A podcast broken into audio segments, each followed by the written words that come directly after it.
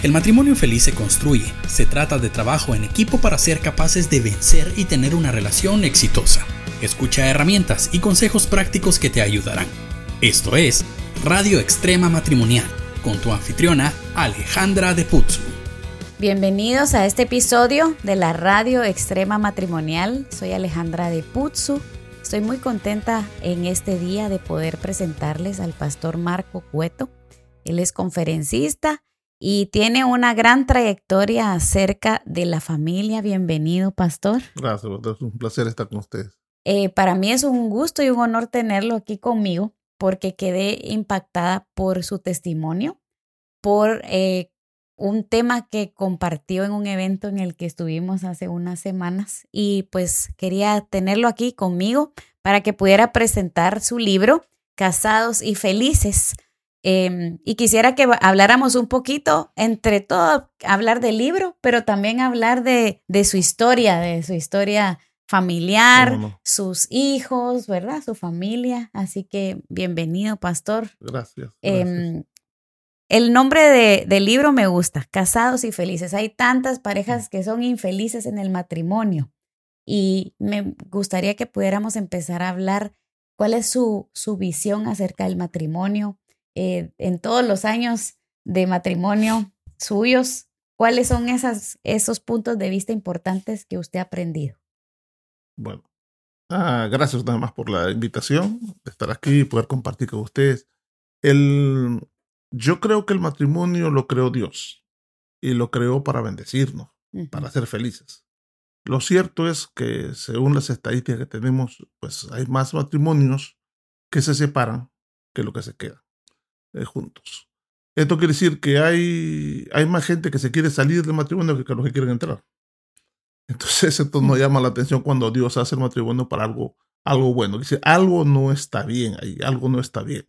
Porque ese no es, esa no es la intención de Dios. Dios crea al hombre y a la mujer para ser felices, para disfrutar la vida.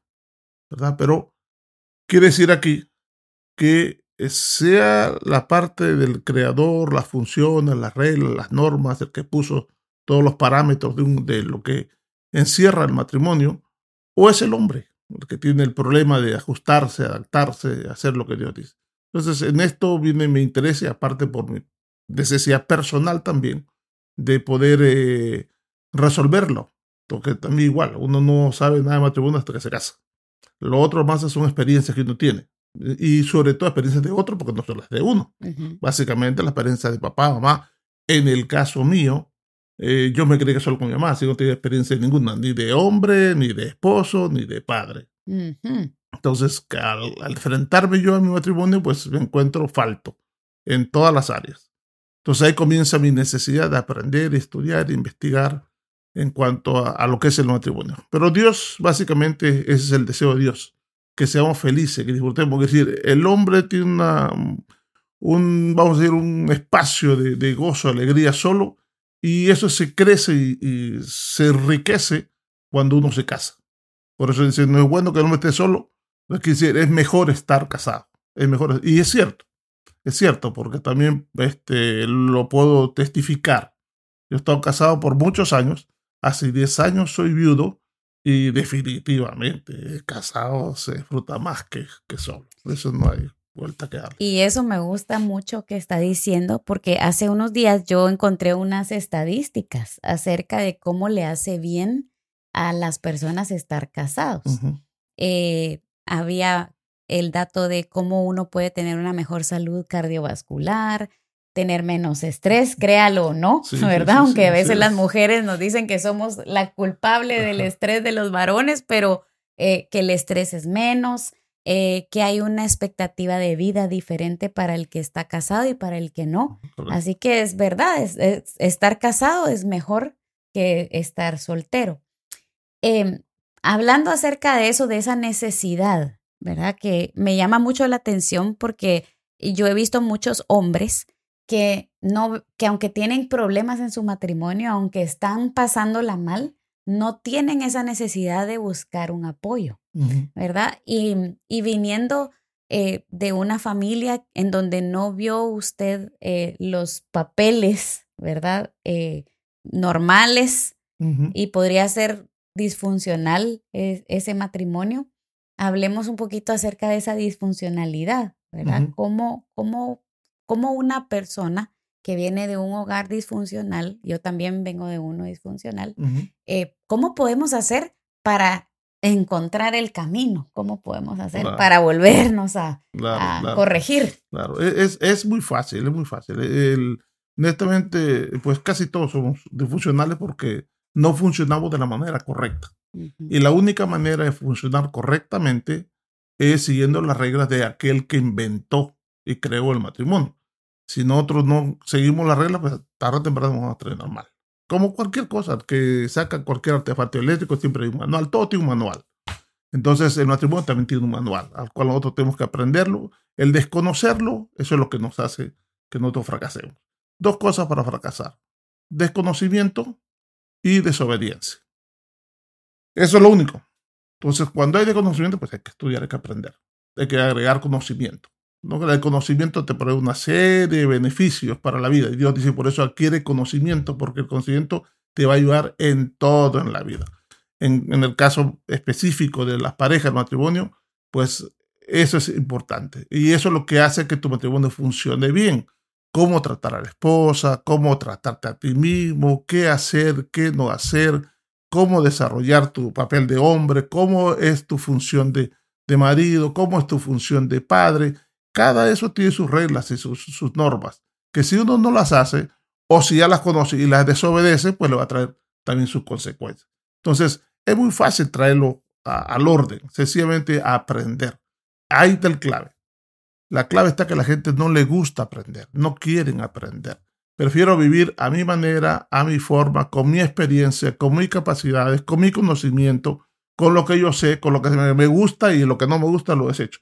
Entonces ya más bien se vuelve egoísta. Mm. Hacer mi vida a mi manera, sin entender que mi vida le pertenece no solamente a mí, mi vida también le, pertenece a mi esposa, le pertenece a mis hijos, a una comunidad, porque al final de cuentas lo que yo haga con mi vida va a repercutir en todo lo que está alrededor mío.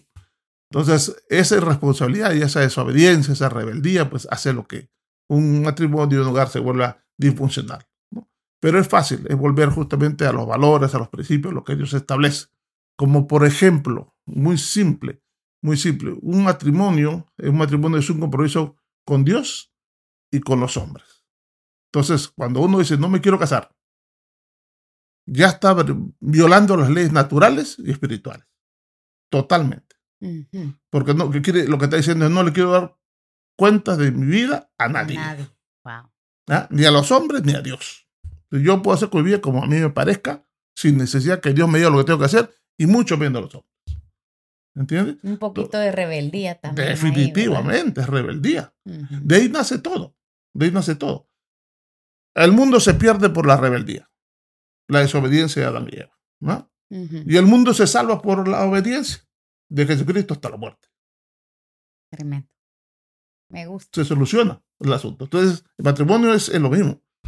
Sequemos toda esa parte de rebeldía, desobediencia y volvamos al, a los principios y valores. Y hablando de, aprender a funcionar, eh, me gustaría que nos pudiera compartir cómo aprendió usted a funcionar con su esposa, cómo funcionaban, eh, cómo encontraron esa estabilidad, cómo lograron eh, llegar a, ese momento en donde usted dijo, sí, ya, me siento feliz. Ah, ¿Llegó el momento en que usted dijo, me siento feliz? Sí, definitivamente, definitivamente, hasta el último minuto hasta el último minuto de mi vida yo puedo decir y testificar con toda seguridad, yo fui feliz, muy feliz, muy feliz. Este, primero es el conocer a Dios. sin conocer a Dios no se puede. tú, no, no puedes hacer nada sin conocer a Dios, definitivamente. Porque no conocer a Dios, pues vas a hacer siempre tu voluntad. Cuando conoces a Dios, te cuesta hacer la voluntad de Dios. Ahora, sin conocerlo, no lo haces. no lo haces. difícil todavía. Por eso, básicamente, yo tengo que conocer a Dios, comenzando por ahí. ¿Qué conocer a Dios? Sencillamente entender que Dios es el creador de todas las cosas, que yo soy un ser humano creado por Dios, que soy un hombre que por mis propio razonamiento he pecado, me he separado de la voluntad de Dios, que Dios es un Dios santo y que no puedo acercar a Dios en mi pecado, que solamente a través de un sacrificio que fue Cristo quien lo hizo por mí en la cruz. Entonces Él pagó el precio de mis pecados para que yo otra vez me acerque a Dios. Entonces, de esa manera, Dios me permite conocerlo, conocerlo nuevamente a nivel personal, cerca. Entonces, la manera de, conocer a Dios para nosotros humanos más fácil, porque todas las cosas nos muestran la existencia de Dios, pero es la palabra de Dios, es la Biblia. Entonces, ahí en la Biblia uno comienza a estudiar, a leer y tiene para todo. Hablando específicamente de lo que es hombre o lo que es este, el matrimonio, pues hay partes que hablan específicamente para la, lo que es los matrimonios. Y ahí comencé yo a aprender, porque evidentemente pues no sabía. Nunca fui una persona, digamos, de, drogas, de, de vicios, de problemas de ese tipo, no. Yo estaba en la universidad, eh, fue bastante, bastante bueno. En la universidad fue bastante bueno para los deportes en, mi época. El, pasé una juventud normal, diría yo, pero falta muchas cosas. Obvio, no, no, no me crecí con mi papá, entonces, este, falto. Cuando me casé me di cuenta que, pues no sabía. Era un buen chico, vamos a decir así, y había hecho lo mejor posible, pero con todo eso no calificaba. No calificaba. Entonces ahí comencé, le dije, Señor, enséñame. Gracias a Dios ya conocí al Señor. Le dije, enséñame a ser hombre. Enséñame a ser esposo. Enséñame a ser padre. Cuando nació mi primera hija, entonces ahí yo dije, ¿sabe qué? Yo necesito aprender porque no sé nada de esto. No sé nada y comencé a estudiar la Biblia, a leer, a aprender, a leer muchos libros tengo respecto a lo que el Señor decía en base al matrimonio, y ahí comienzo yo a corregir cosas, a aprender cosas, a, entender lo que el matrimonio es, como, sea, como, como pacto, a mi función y labor de hombre, a pesar que hay cosas que no me gustaban ni quería hacerlas.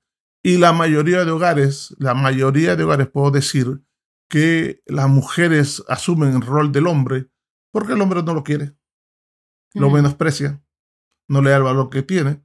Entonces la mujer asume ese, rol, ¿no? Cosas como qué? A ver, ¿cuáles cosas ha, dicho usted? Estas son de las que a los hombres no nos gustan. Por ejemplo, las finanzas.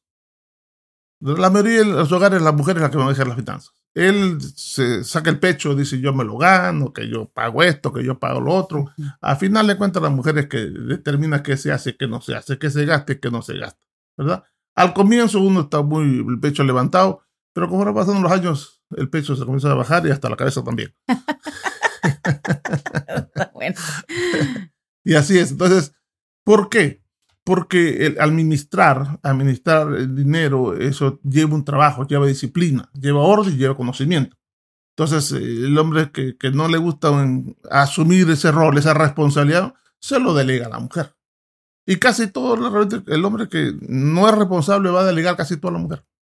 Va a decir, hasta para abrir la puerta. Ve, mi amor, abre la puerta. Ve a ver quién es. Mm. Y hasta el hombre va a, eh, mandar a la mujer para que la mujer abra la puerta. En todo. Entonces, el, eso, eso hace que pues, el hombre lo acostumbre y cambie los roles. Cambie los roles. Entonces, la mujer toma la iniciativa, la mujer es la que dirige, controla. Pero es porque el hombre cede. Y, y no ha entendido que Dios dice que la mujer es ayuda Quiere decir que, que no hay excusa para que el hombre no aprenda, por ejemplo, a administrar. No hay excusa. Tiene que aprender a administrar. La mujer le va a ayudar con la buena intención de que ambos van a tener beneficios de ello.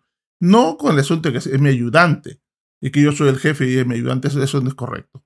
Eso no es correcto. Son ambos, trabajan. Pero cuando el hombre, Dios le puso al hombre, al, hombre un ayudante es porque el hombre no lo hacía solo.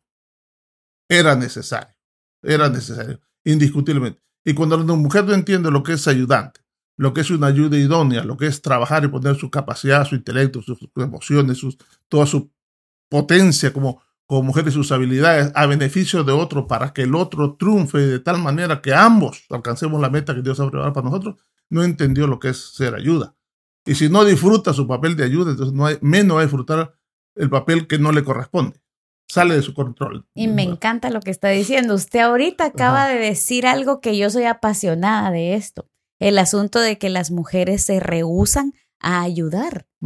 Las mujeres no, no, no hemos entendido todavía de ese potencial que podemos ayudar. Somos ese, esa potencia que puede empujar al hombre hacia el futuro, hacia una meta. Somos las que le dan la gasolina o la que le quitan toda la energía. Em, y yo creo que también las mujeres cuando no han entendido ese, ese gran poderío que tienen, porque es una fuerza, es un poder, es algo muy, muy grande. Ese es, ese es un punto que, fíjese, habla mucho a veces de, la, de empoderamiento de la mujer, ¿no?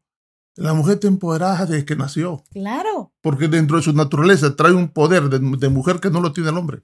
Y sabe que hace unos años el Señor me decía, las mujeres se rehusan a, mí, a lo que yo puse dentro de ellas, que es de mi parte. Porque cuando uno ora, cuando uno busca a Dios como ayudador, uno va a orar y le dice, Señor, ayúdame con esto, ayúdame con esto, ayúdame con esto. Y Dios no, nunca se siente mal en ser el que nos está ayudando.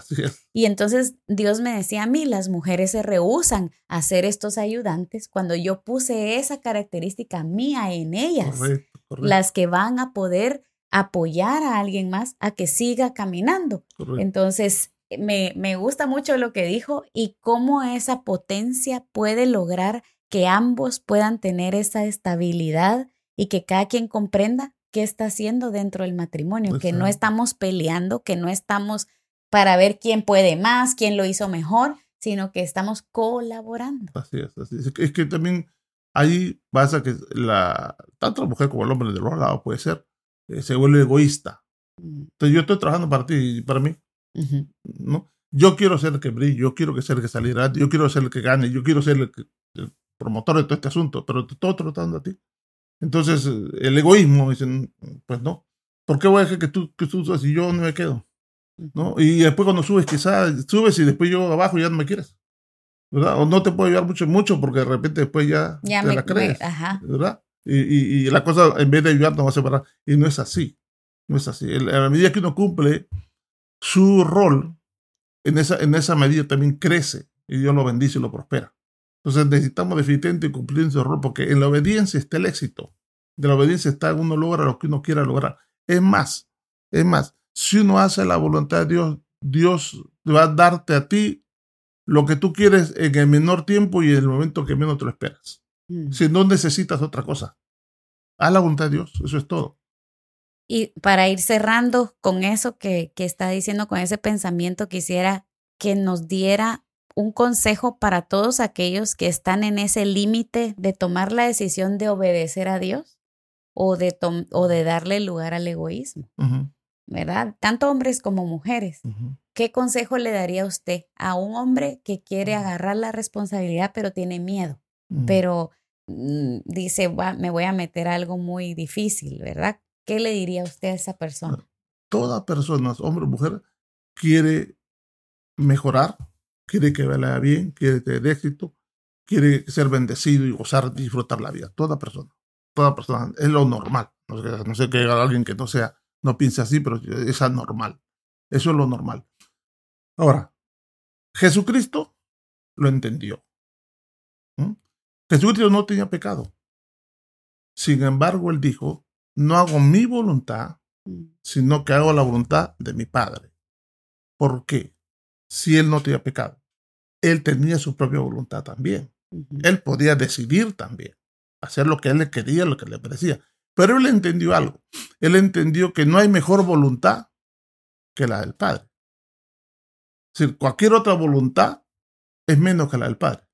E incluso la del mismo la del mismo. Entonces él somete su voluntad a la del Padre porque sabe que con el Padre, la voluntad del Padre, él va a estar bien, va a conseguir el éxito, va a estar mejor que va a hacer lo que él quería hacer, va a lograr lo que él quiera de la voluntad del, Padre que con la mía.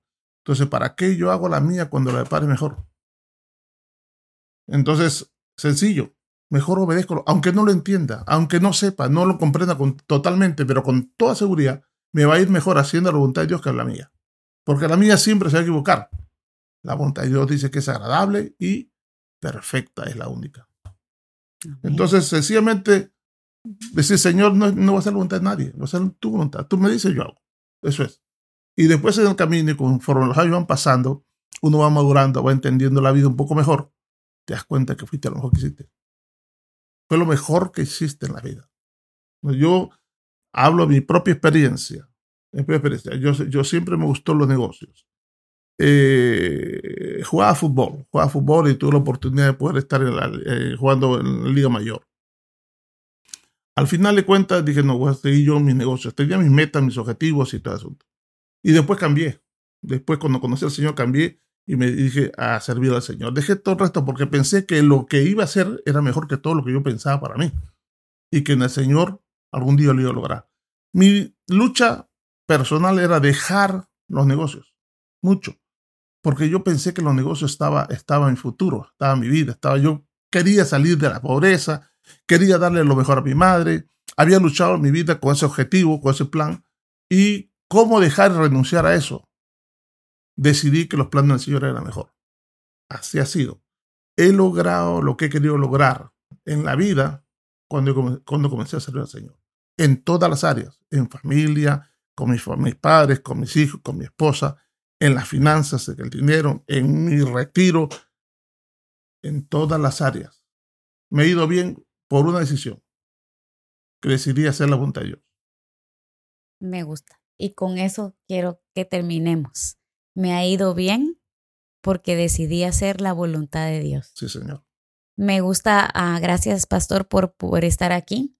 Vamos a terminar eh, este episodio y me gustó que usó muchas veces la palabra sencillo, fácil que usó la palabra de que el matrimonio es algo fácil. Siempre nos, nos ponen que el matrimonio es difícil, que es horrible, pero usted nos ha cambiado esa palabra por algo fácil. Y la facilidad es, para que todo el mundo lo tenga claro, seguir a Dios y cumplir su voluntad. Así que esperen la segunda parte de esta plática porque yo no voy a dejar ir a este hombre solo así. No, yo le voy a sacar todavía mucha más información, mucha más sabiduría, porque hasta yo misma estoy aprendiendo muchísimo más. Así que gracias, Pastor, por, por acompañarnos y esperamos que hayan aprendido y que puedan escuchar el siguiente episodio. Nos vemos a la próxima. Invertir 20 minutos en tu relación es una buena decisión. Nosotros contra el mundo. Radio Extrema Matrimonial